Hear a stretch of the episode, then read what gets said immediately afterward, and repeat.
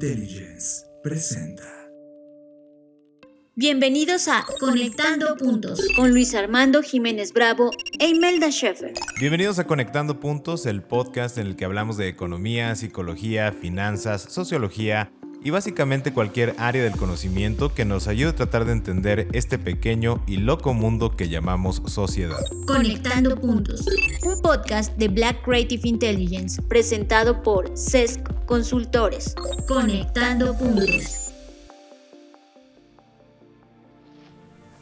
Bienvenidos queridos amigos y escuchas de Conectando Puntos. En este episodio compartiremos algunas historias de optimización y discutiremos sobre el cómo llegamos a soluciones frente a los problemas. Y vamos a arrancar con nuestra primera historia. Quejas por esperar equipaje. Esta historia no se sabe si es real o no. Se mencionó en un artículo del New York Times el 18 de agosto del 2012 y va de la siguiente manera. Oye Luis, perdón, te, te rompo tantito con esta historia. ¿Cómo esto que no, no saben si es real o no? Y aparte, bueno, dices que salió en el New York Times en el 2012, pero ¿de qué año se basa esta historia? Qué excelente pregunta. Vamos a la siguiente. Nada, no es cierto. Sí, este. Digo que si es real o no, porque justamente yo también empecé a investigar mucho sobre esta historia. Yo la conocí por la masterclass de Terence Tao y empecé a, investigarlo. Y llegué a una página que justamente tenía esa misma paranoia investigativa de ¿esto es real o no? Y en esta página pusieron a rascarse y encontraron este artículo del New York Times hasta la fecha y todo. Y leyendo ese artículo me di cuenta que el articulista en ningún momento señala justo lo que tú comentas. Oye, eh, esto es real o no, o sea, ¿qué, ejecutivos lo decidieron, cuándo lo implementaron, cuándo se dieron cuenta de esta situación.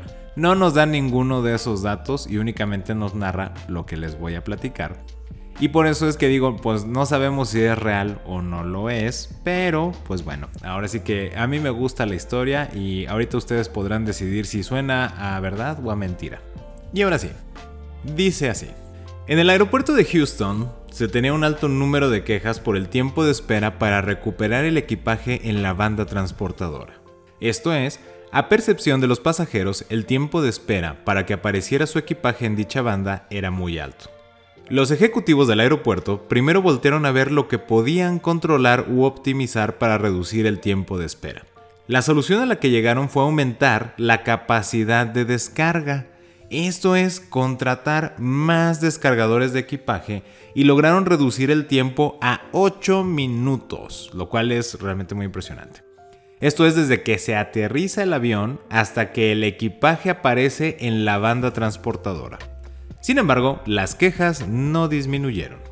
De esta forma, dado que el tema no era capacidad de personal, ya que reducir el tiempo a 8 minutos, como dije, era bastante bueno, se propusieron analizar otro elemento y a nivel de campo, esto es desde la experiencia de los pasajeros.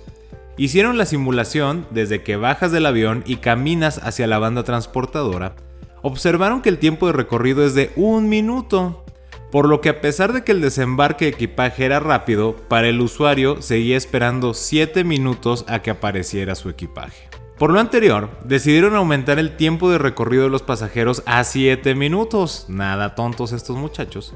Esto fue 6 veces más de recorrido para el pasajero. ¿Cómo lo hicieron? Se preguntarán. Bueno, en vez de usar la banda transportadora más cercana a la puerta de desembarque, usaron la más alejada. De esta manera, el tiempo de recorrido de los pasajeros fue aumentado y solo perciben que deben esperar un minuto por su equipaje. Se ha referido esta historia para muchísimas aplicaciones, queridos amigos, pero les quiero compartir el análisis que nosotros hicimos. Número 1. Cuando sientes que es tu responsabilidad algún momento o parte de la experiencia, no volteas a ver al proveedor, sino que te enfocas en ti. Y número 2. Solo te quejas de la experiencia cuando consideras que tú has hecho tu parte y el proveedor lo puede hacer mejor todavía. Me gusta la historia que compartes porque sin tomar en cuenta su veracidad, este, si es cierto o no. Yo, yo quiero creer que sí. ¿Por qué? Porque digo, bueno, hay una razón por la que camino durante 15 minutos para ir por las maletas en algunos aeropuertos. Estoy exagerando un poquito. Pero en algunos aeropuertos es de, ay, es por eso. Digo, bueno, yo me la quiero creer porque digo, ya digo en mi mente, bueno, es para que no tenga que esperar justamente en ese punto. Mejor caminemos y hagamos un poquito de, de sight, ¿no? por el aeropuerto. Pero bueno, ah, el punto es que sí te hace reflexionar sobre la optimización. O sea, si es verdad o no, no, no creo que sea lo relevante, sino es como ves ese enfoque de diferente manera. Justo eso que comentas, Ime. En este caso, para llegar a la solución se requirieron dos niveles de pensamiento. El primero a nivel técnico. Esto es usando matemáticas, ¿no? Puras y duras. Midiendo el cuello de botella producto de la capacidad de mano de obra para el descargue del equipaje cuántas maletas por minuto puede mover una sola persona y de ahí lo escalaron para determinar cuántos más debían contratar. Cuando a nivel técnico no fue suficiente, se fueron a vivir la experiencia del usuario, ya que los números no te ofrecen esa visión. Primero vas y lo vives y luego lo traduces a números. De esta manera llegaron a una solución combinando elementos cuantitativos y cualitativos. Sí, por eso siempre he abogado en la parte del servicio al cliente que uno tiene que vivir la experiencia para poderla analizar.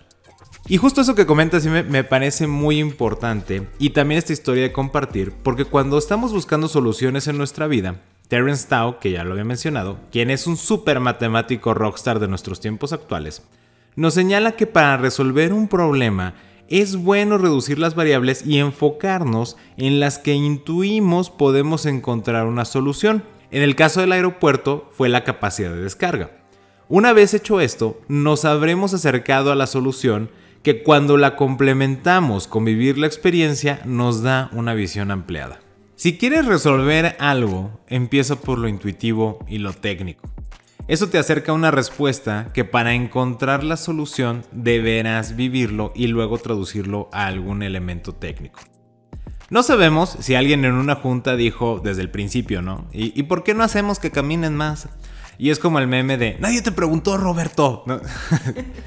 si se dijo en ese punto, tal vez sonaba absurdo, porque intuitivamente se sentía que había algo por mejorar previamente. Se toma esa propuesta cuando agotaste la primera que intuitivamente se siente más solucionable o que es la más correcta.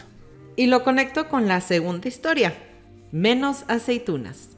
Existe el caso que muchos habrán escuchado sobre el ahorro por una sola aceituna. Para los que no lo conozcan, esto pasó en los años 80. El presidente de American Airlines decidió eliminar una aceituna de cada ensalada. Y conectando con lo que estabas comentando, Luis, me imagino en su junta cuando mandó el memo de la instrucción la cara de, ¿what? O sea, ¿cómo? eso de, oiga señor, pero yo no te pregunté nada, tú nada más hazlo. me lo imaginé así. Pero bueno, dicen que los pasajeros nunca se dieron cuenta y que ahorraron 40 mil dólares por año. Que claro, estamos hablando de los años 80, entonces si hacemos una equivalencia al día actual, sería casi unos 136 mil 500 dólares. Entonces el resumen de estas dos historias con las que estamos empezando nos dice que ahora nos hacen caminar más y nos quitan parte de la comida. Y eso justo me encanta que lo comentes porque justo va a conectar para nuestra siguiente historia, aviones fantasma. Les quiero compartir esta historia que me motivó a investigar la newsletter de Traficante de Ideas, proyecto de Fernanda Rocha. Si no se han registrado, les sugiero que lo hagan Fer tiene una visión impresionante y olfato para detectar ideas que mueven estructuras. Bien, pues este hecho nos habla sobre los aviones fantasma, los cuales son vuelos que se realizan con uno o dos pasajeros o vacíos. La razón de esto es que en muchos aeropuertos las aerolíneas deben cubrir una cuota de viajes para mantener la concesión, inclusive si eso representa volar vacío. En este momento de conciencia sobre el cambio climático, este tipo de restricciones o requerimientos suenan absurdos, pero seguramente fue la solución a un problema desde la conciencia que se tenía en ese momento. ¿Y cuál fue ese problema? Se preguntarán. Bien, pues fue el siguiente. Un vuelo requiere de dos aeropuertos. Cada aeropuerto tiene capacidad diferente. Se entiende que la capacidad contempla la posibilidad de ejecutar las siguientes actividades para una misma aeronave estacionamiento para abordaje, carril de despegue, personal para desembarque de equipaje, banda para entrega de equipaje y carga de combustible y suministros. Cada actividad requiere personal y transporte específicos, así como cierta infraestructura y suministro suficiente para atender a todas las aeronaves. Este conjunto de actividades se asigna de acuerdo a las rutas y se determinan lotes para poder realizarlas. De esta manera, el lote es lo más preciado para una aerolínea ya que le permite programar sus rutas de vuelo y mantener en operación a la aeronave. Dado que es un problema de múltiples variables, los administradores de aeropuertos llegaron a la conclusión de que esta asignación de lotes se realiza con base en el uso que hagan las aerolíneas del aeropuerto. En otras palabras, entre más vuelos, más capacidad se requiere y más derecho tienen a dichos lotes. Al ser tan relevantes, inclusive entre aerolíneas se venden estos lotes de rutas o se intercambian como jugadores de equipo profesional para ampliar su oferta de vuelos y de horarios. Este punto es el más importante, ya que de acuerdo al mercado objetivo, un horario es más o menos relevante y también el costo de cada lote en el aeropuerto cambia siendo más alto el precio por la mañana, reducido al mediodía y todavía se reduce más en la tarde. Esto también juega para la determinación de las tarifas que pagan los pasajeros. Dado que la restricción principal para mantener los lotes es justamente el uso de la capacidad, las aerolíneas más grandes vuelan con pocos pasajeros para mantener dicho lote y no perder su programación de rutas de vuelo y horarios. Lo anterior representa una quema de combustible impresionante que se traduce en dióxido de carbono en el ambiente. Se defienden las aerolíneas diciendo que si hubiera más flexibilidad respecto de la asignación de horarios y no se aplicara la regla de uso previo conocido como derecho a vuelo o grandfather rights, que significa lo siguiente, si una aerolínea utilizó al menos el 80% de su lote en la temporada previa, tiene derecho a que se le asignen los mismos lotes en la siguiente temporada, la cual puede ser verano o invierno. Este es un problema complejo de optimización ya que la capacidad de aeropuertos en función de los destinos es diferente. Se tienen lotes limitados y variados en cada aeropuerto y las grandes aerolíneas buscan ofrecer los mejores horarios y el mayor número de rutas a los pasajeros, por lo que es un juego en el cual quien pueda gastar y volar más se mantiene en el mercado. Es un juego de suma negativa, ya que incentiva el desperdicio y no está basado en la experiencia de los pasajeros y el impacto ambiental. ¿Cuál será la solución a este problema? Confiemos en que con el tiempo la encontremos, ya que abarca aspectos matemáticos, logísticos, jurídicos y de consumo. Quiero complementar todo lo que dijiste con el hecho de que existe el concepto de yield management. Lo aprendí en hotelería porque ahí se usa, pero todo empezó con las aerolíneas. De hecho, fue American Airlines en los años 70. O sea, American Airlines andaba moviendo todo desde un principio. Pero bueno, el punto es que, ah, hablando sobre las aerolíneas y en la parte de optimización, esta técnica acepta, dirige o niega la demanda por lo que permite controlarla. De hecho, se usan varias herramientas para realizarla, pero uno de los modelos es la optimización, que permite gestionar las ventas en función de la disponibilidad, las tarifas y la demanda. De hecho, por eso pueden notar que los precios pueden cambiar de un día al otro. O sea, si, si han notado, o hasta en horario, de repente tienes un precio para un vuelo y unas horas después es diferente. Y también de ahí viene la existencia del overbooking, de la sobreventa. De ahí viene todo, amigos. Bueno, a lo que voy es, ah, les quiero dar un ejemplo en mis años en la hotelería. Cuando yo estaba en recepción me pasó que a veces me comentaban en algunos momentos que si teníamos algún walk-in, que es la persona que llega sin reservación, podíamos bajar el precio que teníamos en el sistema, esto para poder subir el promedio de la ocupación. Y claro, lo primero que pregunté fue de, ok, pero ¿hasta cuánto lo puedo bajar? Por mí yo lo vendo un euro y te lleno el hotel, ¿no? Entonces, bueno, ya me dieron el monto y todo. Y ese era el máximo precio que podía bajar. Porque algo que también me enseñó mi padre es que una habitación vacía cuesta, ¿no? Es como el avión solito cuesta. Pero una habitación mal vendida cuesta más. Porque hay que considerar el personal de limpieza, el agua, la luz, los productos y todo lo que pues se va consumiendo en ese momento.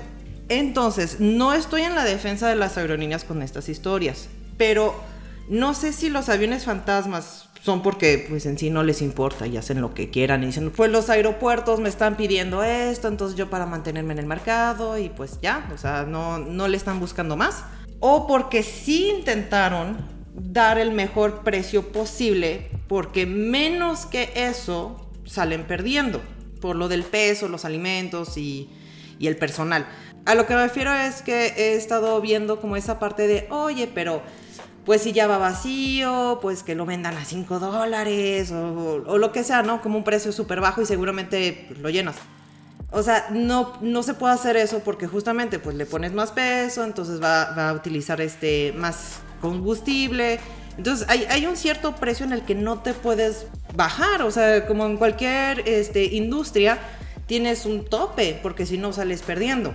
Sí, y justo me parece muy interesante esto que comentas, porque para complementar esta última parte que mencionas, investigando justamente pues este tema de los aviones fantasma y por qué no han logrado optimizar al punto de que no sea necesario que estén volando vacíos. Efectivamente, como comentas, pues a veces para muchas aerolíneas, dependiendo de los aeropuertos, sale más caro el hangar de estacionar el, el avión porque no está volando que el vuelo, con todo lo que implica. Sale más caro el tema de la línea que hay para que lo, me refiero como la cola, ¿no? El, turno que les toca para mantenimiento, si no está volando por el tema del desgaste, las refacciones, etcétera, porque todo ese tema ya está programado por el tipo de desgaste que tiene la aeronave. Si lo dejan parado, no se cumple ese tiempo de desgaste. El desgaste es distinto por el clima, por la tierra, por muchas cosas. Y entonces cambia el costo de la reparación, de las refacciones y demás. Entonces es un problema tan, tan complejo de tantas variables que sí, eh, algunos periodistas, en concreto en Alemania, traían este tema de, oye, ¿y por qué, pues, no sé, no regalas el vuelo, ¿no? O casi, casi como darlo a 12 euros o 5 euros.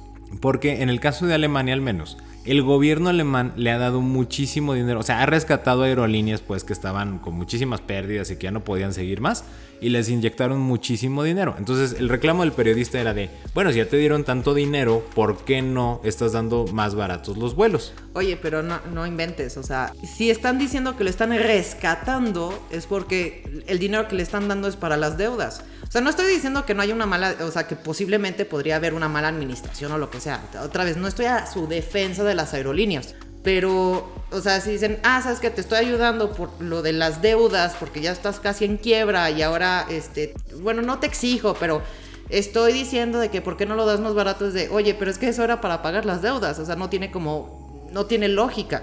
En lugar de estar viendo las aerolíneas, es justamente ver los aeropuertos, o sea, o ver de dónde viene esa deuda, o sea, por qué llegaron a ese punto. También podría ser una mala administración, pero también puede ser por lo que tienen que pagar. No te imaginas, este, cuánto, ya no me acuerdo el número, pero sí tenía el de hasta los retrasos. Uno de, repente hay un vuelo que, ah, fueron retrasados, no sé, 20 minutos, 30 minutos, o unos hasta horas, y uno está hasta súper enojado. No inventará, las aerolíneas les cobran por esos retrasos muchísimo. También en la parte de optimización hay veces de que uno se centra en una cosa y es de, ok, sí, obsérvalo, velo, analízalo, pero pues no te centres nada más en eso. Tienes que ver qué otros parámetros o qué otros eh, elementos están haciendo de que pues no esté funcionando. Estás escuchando Conectando Puntos con Luis Armando Jiménez Bravo e Imelda Schaeffer, presentado por CESC Consultores, conectando puntos. Sí, justo con lo que comentas, en este caso y con lo que hemos estado compartiendo, pues cómo podríamos llegar a una solución de optimización con todos estos elementos, porque como bien dices, bueno, ahorita estamos siendo conscientes de que ya no es solo una decisión de la aerolínea, está jugando el tema legal, de inclusive el tema fiscal, cuánto te están cobrando los gobiernos por el impuesto de la tarifa aeroportuaria y el impuesto en general que tienes que pagar, los derechos de uso y tal. Está jugando el aeropuerto mismo en su tema de infraestructura, en el tema de pues qué tan distancia tienes, el, el precio del arrendamiento de por dejar parado ahí en el hangar el avión está en juego también de la otra jurisdicción del otro aeropuerto de la ruta internacional, pues cómo se gestiona el tema de los lotes, lo que acabas de comentar de, oye, no te voy a cobrar más barato, ¿no? Eh, o sea, todo esto, esto empieza a jugar. Y también está en el lado de los consumidores. El consumidor prefiere, por ejemplo, si le estás enfocando un target de negocios, prefieren vuelos muy tempranos en la mañana. ¿Y qué crees? Son las rutas más caras, ¿no? Al menos para la aerolínea, porque el aeropuerto sabe que mucha gente viaja más por negocios que por placer, o al menos así es como me imagino tiene su estadística. Y dicen, ah, pues esas te salen más caras porque pues son en la mañana. Y aparte, a mí en mi personal, en el país en el que me encuentro, esos turnos de trabajo los tengo que pagar en horas triples. Entonces el personal también del aeropuerto sale más caro y por eso tu aerolínea te sale más caro también esa ruta.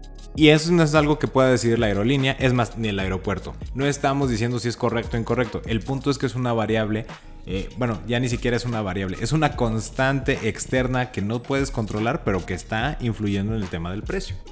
También está el punto de qué tanta demanda tienes a ciertos vuelos y a ciertos destinos. Si, por ejemplo, que sabemos París ha hecho una supermercadotecnia en el mundo y mucha gente sueña con visitar París, pues ¿cuál crees que es la ruta más cara para una aerolínea de cualquier destino del mundo? Pues llegar a París. ¿Por qué? Porque el aeropuerto de Charles de Gaulle es de los más saturados del mundo por lo mismo de que es muy atractivo. No es porque hayan hecho la, la campaña de marketing o lo que sea, es porque la gente está pidiendo volar hacia allá. Y entonces sale más caro porque hay más demanda y entonces suben también los aeropuertos esos costos. Sí, de hecho hay otros aeropuertos también. De hecho, creo que si recuerdo bien son cuatro en total. Y hay unos que son más baratos, pero es porque están más alejados. Y a veces la gente no sabe eso y dicen, ay no, yo quiero llegar porque no sé hablar el idioma, porque es la primera vez que voy, porque no tengo ni idea. Yo no sé que existen esos otros tres aeropuertos y voy, yo quiero llegar al que está ya en París, por ejemplo, ¿no? sí, de hecho estos aeropuertos son para los aviones low cost. O sea, es ese EasyJet y todos esos ya tienen como esa costumbre que son en ese lugar porque no se pueden pagar Charles de Gaulle. Exactamente. O sea, pues, o sea, y aquí lo que queremos reflejar, queridos amigos, en esta reflexión es cuando nos votan este, este tema, no solo eh, ahorita porque estamos hablando de los aviones fantasmas o de las aceitunas o del caminar más Bueno, en sí todo el tema ha sido de optimización con los aviones. Y es, y es trasladarlo justamente a nuestra vida diaria. O sea, cuando nosotros tenemos un problema, hay que analizar todas estas variables y estas constantes que no podemos controlar. Por eso no estamos llegando a un tema de solucionar o como tú decías, de justificar a las aerolíneas, la verdad creo que excede en muchos temas la capacidad de muchas aerolíneas, su cuerpo directivo, de, híjole, ¿cómo podemos solucionar esto? Creo que ni la Asociación de Aeropuertos Internacional ha llegado a esta solución porque en verdad es muy compleja. Hay que considerar muchísimas cosas, coordinar muchos esfuerzos. Pero si nosotros retomamos lo que hemos eh, hablado a lo largo de estas historias y reflexionado, ¿qué sería lo más intuitivo de, de que podamos solucionar a nivel técnico? Pues una aerolínea pudiera voltearse a ver a sí misma, oye, estoy teniendo pérdidas. ¿Qué es lo más intuitivo que yo creo poder solucionar en este momento? Pues mi propia situación financiera. O sea, yo voy a voltear a ver mis estados financieros porque es a lo que yo tengo acceso y es lo que yo intuitivamente creo que puedo controlar de una manera más rápida y más sencilla. Puedo saber cuánto estoy gastando, cuál ha sido mi costo, cuánto estoy vendiendo. Tengo información, o al menos tengo datos si no tengo información y lo puedo intentar resolver. ¿Sabes qué? Aún después de analizar esos datos y convertirlos en información, no estamos llegando a la solución, sigues teniendo pérdidas. Ok, ¿quién nos los está generando? Ah, los impuestos. Mm, ¿Y por qué los impuestos? Los locales, donde llegamos, eh, ¿qué tipo de impuestos? Impuestos sobre la renta, impuesto al consumo, impuesto por derechos, eh, bueno, derechos y aprovechamientos, impuestos de seguridad social, impuestos laborales, impuestos por este, contaminación medioambientales. O sea, ¿cuál es en sí el que nos está representando más? Y entonces te vas de una variable por una variable y vas buscando encontrar respuestas a cada una de ellas. Esto no significa, ah, le voy a dar vuelta a la ley. No, es, ok, yo ya me vi a mí en lo financiero, aún así la parte legal está pesada. Ok, ¿sabes que no eran los impuestos? Son los turnos de trabajo. Tenemos que encontrar una manera de reducir el costo de los turnos de trabajo sin transgredir la ley, sin pagarle menos a las personas. Ah, ¿cómo podemos hacer eso? Sabes que se necesitan cuatro personas, pero se tardan muchísimo. O la razón por la que necesitamos que estén cuatro horas antes todas estas personas y eso ya nos traduce a un salario distinto es porque no tenemos maquinaria suficiente. O es porque la que tenemos está bien viejita y hay que estarle dando mantenimiento constante. No sé, hay muchas situaciones, pero te vas yendo de una variable por una variable. Lo mismo si lo traducen ustedes a una empresa. Esto fue por las aerolíneas porque está padrísimo los ejemplos y los aeropuertos, pero ustedes véanse en su negocio o en su vida personal. Oye, yo quiero atender mi tema de, sabes que tengo mucho trabajo, pero no estoy ganando suficiente o estoy teniendo pérdidas. Ah, pues algo muy sencillo, si vamos a escalarlo, tienes 10 clientes y esos 10 clientes, 7 clientes siguen perfectamente tu proceso de trabajo. Ah, ok, ¿y me dan a ganar? No, tienes pérdida. Oye, pero tienes 3 clientes que no siguen tu proceso de trabajo, pero son tus tickets de cobro más altos. ¿Y eso me da ganancias? No, tampoco. Ok, vamos a empezar a analizar intuitivamente. Si yo quitara esos tres clientes que no respetan, creyendo que la solución está en el respeto de mi trabajo, de mi proceso, Si yo quito esos tres, ¿con esos siete yo sería rentable? No, tampoco. Ah, caray, ¿no? Entonces, eh, ¿cómo que no? No, bueno. Quita esos siete, vamos a analizar estos tres. ¿Sería rentable? No tampoco. ¿Sabes cuál es el problema? No has encontrado el modelo eficiente de trabajo en general. Ni el problema no es tu cliente que si lo sigue o no lo sigue, eres tú, no eres eficiente. Ah, déjalo atiendo. Vamos a decir, no, sí, los siete son geniales. O sea, los que sí siguen mi proceso sí me dejan utilidades. Estos tres que aunque me pagan más, al no seguir mi proceso de trabajo, ya no, no tengo utilidad. Se me come toda la utilidad. Ah, pues sabes qué, dale las gracias a esos tres y dedícate a conseguir más clientes que sí sigan ese proceso de trabajo o viceversa. Lo que quiero decir al final y redondeando estas ideas que hemos estado comentando. Cuando nosotros tenemos un problema en nuestra vida, y queremos llegar a una solución o queremos optimizar el uso de nuestros recursos, lo mejor es reducir el número de variables y en lugar de querernos complicar con todos y diagramar todo de golpe, vamos a empezar por la que intuitivamente es más sencilla o que creemos que es más fácil de resolver. Y ese será un primer paso. Oye, ¿eso ya me va a dar la solución definitiva a mi problema? No lo sé, pero si tú no das ese primer paso, no vas a descubrir cuál es el siguiente que tienes que resolver. Y a la medida que vas dando un paso y otro paso y otro paso, es más probable que llegues a la meta que si te paras a pensar, sobrepensar más bien las cosas y nunca das siquiera el primer paso, la probabilidad de que no llegues es del 100%, porque no estás avanzando. Y con esta hermosa reflexión, queridos amigos, ahora nos vamos a datos interesantes. Imelda, somos todos tuyos. Datos interesantes. Un espacio para llamar a la curiosidad en Conectando Puntos. Muchas gracias, Luis. En este episodio nos hemos inspirado mucho en la parte de las aerolíneas para hablar de optimización. Y para esta sección de datos interesantes, eh, estuve sacando muchos datos de un programa que me gusta mucho, que se llama Quite Interesting. Me encanta decirlo así porque es un programa inglés y para ello entonces ah, saqué estos cuatro datos interesantes sobre la optimización en los aviones. Ok, el primero es mejor manera de abordar aviones. En 2008, el astrofísico Jason Steffen publicó un artículo sobre la manera de reducir el tiempo que le toma a las personas abordar un avión. Y a esto se le conoce como método Steffen. Hizo un modelo en computadora y con la ayuda de una productora de televisión pudieron hacer varios experimentos con las personas reales abordando el avión de diferentes maneras. Comparó muchas formas, desde la parte del avión de empieza por el frente o que aborden de atrás, desde los lados, desde los tipos de acomodos, primero los asientos de las ventanas, luego los del medio, luego de los pasillos y así, ¿no? O sea, hizo, hizo varias y en una de esas es la de por grupos, que de hecho, bueno, dependiendo de dónde estén viviendo, pero lo he visto como que es una generalidad ahora, es de que antes era de, ah, sí, pues los primeros que lleguen, como vayan subiendo, de todas maneras cada quien tiene su asiento, pero ahora se hacen grupos, ya saben de que, ah, los de el Premier no sé qué, y luego los números, los que sean del 3 y no sé qué. O sea, ahorita lo he visto mucho que lo hacen por grupos, entonces también ese estuvo incluida. Entonces, bueno, hizo muchísimas combinaciones y encontró el más eficaz. Sin embargo, es complicado de entender, entonces ahí estará la liga para que la puedan encontrar, porque si es, en sí es la más rápida, pero para explicarla es un poquito eh, difícil de explicar. Ah, entonces, si son curiosos, lo pueden buscar. Pero al final, él recomendó que fuera al azar, ya que es más rápido que el de los grupos el que se hace hoy mismo, que se hace el grupo, dijo, ¿sabes qué? El de azar es más rápido que el que estás haciendo ahorita.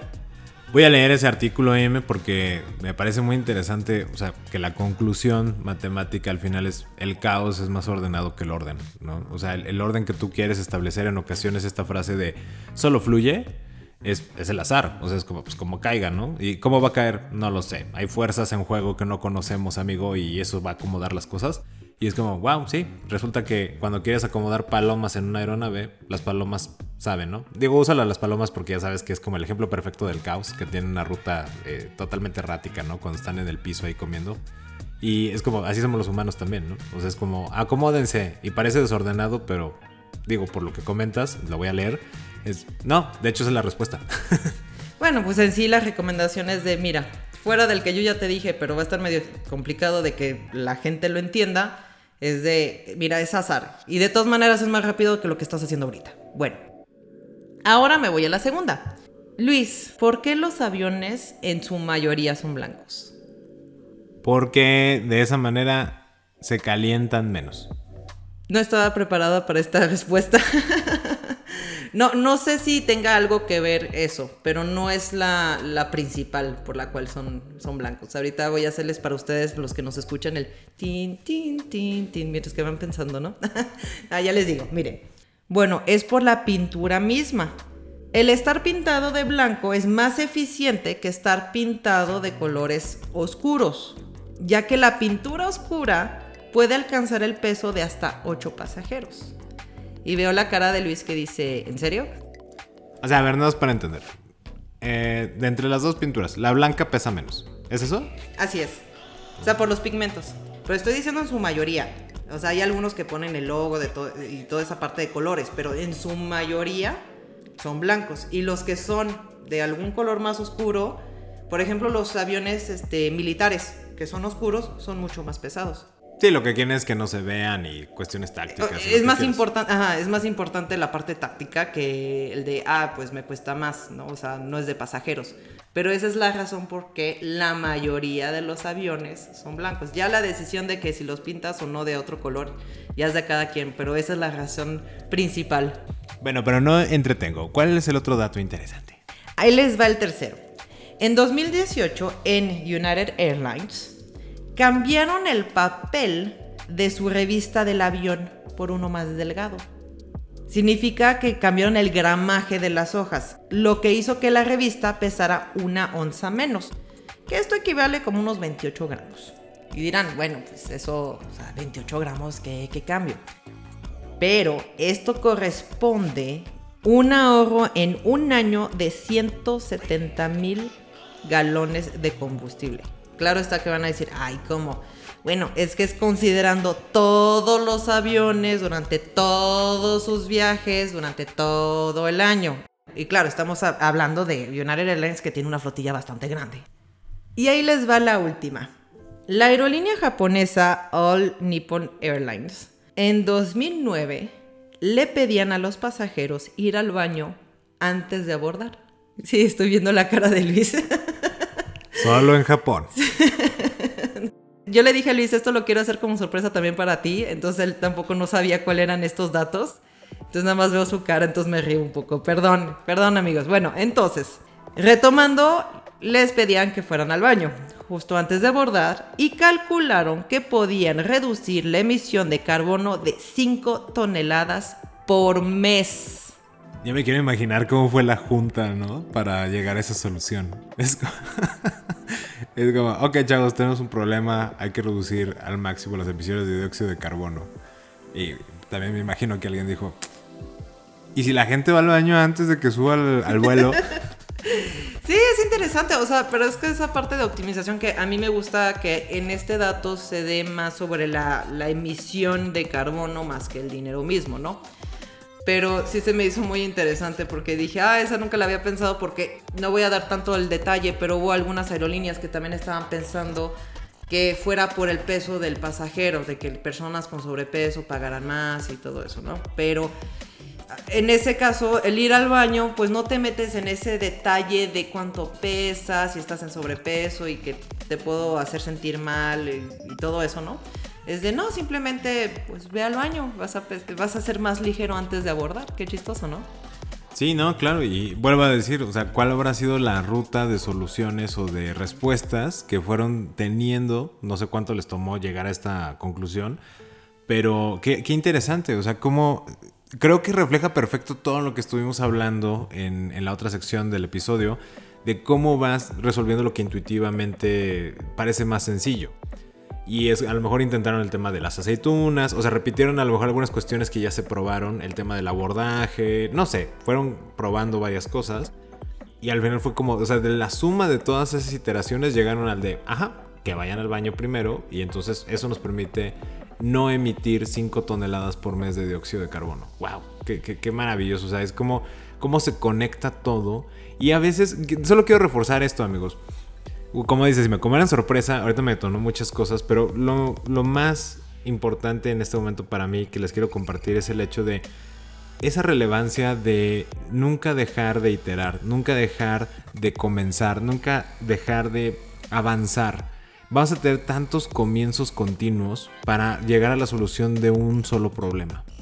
A veces creemos que no estamos avanzando o estamos creyendo que, ah, ya inicié, ya terminé y entonces es un proyecto totalmente distinto y no es así, estás comenzando de nuevo. O sea, cada paso es un nuevo comienzo, porque es, un, es el mismo problema, pero un enfoque nuevo, ¿no? Porque traes nueva información. Y en ocasiones puede parecer como de, oye, ya hice 50 pasos, y no había llegado a la solución de que fueran al baño, ¿no? O sea, no, no hice esta genialidad de los japoneses. Dices, no, pero a lo mejor vas a llegar en la iteración 70 o en la iteración 80 y vas a encontrar ahora que si se cortan las uñas antes, ¿no? Este, vas a ahorrar otra tonelada de dióxido de carbono. Yo qué sé. Vete a cortar el cabello antes de abordar. Ajá, ¿no? No, pero es que uno dijera, ay, se parece absurdo cómo se lo dices a los clientes, pero ya, ya somos muchos que tenemos este tipo de conciencia y yo creo que, pues sí, o sea, si, si a mí me dijeran, ¿sabe qué? Pues por esto, porque podemos bajar la emisión de carbono, este, pues vaya al baño antes, ah, pues seguramente diga, pues sí, vamos a, vamos a ir. O sea, pero es una parte que no es ofensiva, ¿sí me explico? Pero aparte de eso también, eso va a crear un nuevo problema a lo mejor, porque se van a saturar los baños, ¿no? Y entonces ahora el consumo del agua y... Vamos, eh, hemos dicho que siempre, o sea, cada solución asistémica te va a generar un nuevo problema no sistémico. Eh, sabes que sí te ahorro 5 toneladas de dióxido de carbono, pero ahora faltaría el otro estudio de y la saturación en las filas del baño, no sé, porque es un cambio cultural, como dice, o sea, no solo es el hecho de ir al baño. También implica de, oye, ¿por qué tienes necesidad de ir al baño? Pues porque vengo de lejos, porque comí antes, ¿no? O, o sea, no sé, es que también hay otras variables en juego y que va a tener otro tipo de impacto. Pero sí entiendo lo que dices. A veces hay soluciones que dicen, ¿cómo le voy a decir eso a mi cliente, a mi colaborador, a mi familia, a mí mismo? ¿Cómo me voy a vender el que haga esta solución, este cambio de rutina o de hábitos o lo que fuera? Pero sí, es lo que comentas y creo que también es muy importante, el tema de la conciencia. Cuando ya hay conciencia de la situación o de el por qué estás queriendo implementar un cambio, las personas están dispuestas a colaborar para lograr ese cambio aunque les rompa totalmente eh, su esquema. Y encontrarán soluciones ellos para implementar que no sea saturar el baño, ¿no? Habrá personas que digan, oye, como yo ya sé que esto es una restricción, entonces no voy a comer antes, eh, voy a tomar menos líquidos, no sé, ya cada individuo se va a ir adaptando a estas situaciones, pero lo que es lo más importante es que sí van a estar dispuestos a aceptarlo por el impacto que va a tener. Bueno, espero que no se haya malentendido cuando digo que, o sea, le pedían a los pasajeros, no era un requerimiento, no era obligatorio, era como de, oiga, vamos a abordar en tanto tiempo, este, por favor, si pueden pasar al baño, o sea, tampoco no era como de, a fuerzas tienes que ir. Claro, claro. No, no, claro, o sea, sí lo, sí entiendo, pero también es el hecho de, inclusive el solicitarlo, eh, también me imagino esa junta, cuando llegaron a esta conclusión, le dijeron, ¿y ahora cómo, le, cómo hacemos de la manera más polite posible el incentivar este comportamiento? O que no ofendamos a los pasajeros. O sea, si me explico, o sea, cada pasito que das te lleva a una nueva este, situación que vas a buscar resolver. Y solo quiero reforzar el tema de la conciencia, pero sobre todo esta última parte de el, avanzar, ¿no? Creo que el mensaje muy bonito que nos da con este dato y esta suma de datos interesantes que creo que redondean perfecto el contenido del episodio es justamente el nunca dejar de experimentar, nunca dejar de intentar, definir obviamente muy bien tu problema, hacerle caso a tu intuición y empezar a resolver por lo que intuitivamente crees que se puede resolver y empezar a construir desde ahí y no desanimarse, porque puedes llegar a soluciones interesantes como eh, esta parte de lo que hablaste de las aceitunas, este tema de que caminen un poquito más, eh, el tema de que vayan al baño antes, ¿no? Pedirles, este, por favor, podrían ir antes al baño, o el hecho de pintar los aviones de blanco. Y, creo que eso está muy interesante. O baja el gramaje de las revistas. Si no corrompe el valor del mensaje de la revista, pues baja el gramaje. No necesita ser el papel súper grueso de la máxima calidad. Ese tipo de cuestiones creo que es súper interesante cómo se redondea esto. Esperamos tus mensajes a través de nuestra página de Facebook arroba SESC Consultores. Esto es arroba SESC Consultores. O por correo electrónico a través de nuestra página de internet www.sesc.com.mx. Y bueno, en este episodio solo quiero recalcar que te la super rifaste. Están padrísimos estos datos interesantes. Esperamos que les haya abonado mucho, amigos. Esperamos como siempre su retroalimentación, valoramos que nos hayan escuchado y con esto vamos a pausar nuestra conversación para continuarla en otro foro. Yo soy Luis Armando Jiménez Bravo Y yo, Imelda Sheffer. y los invitamos a que sigamos conectando. Escuchaste Conectando Puntos con Luis Armando Jiménez Bravo e Imelda Sheffer, presentado por CESC Consultores, un podcast de Black Creative Intelligence. Conectando Puntos.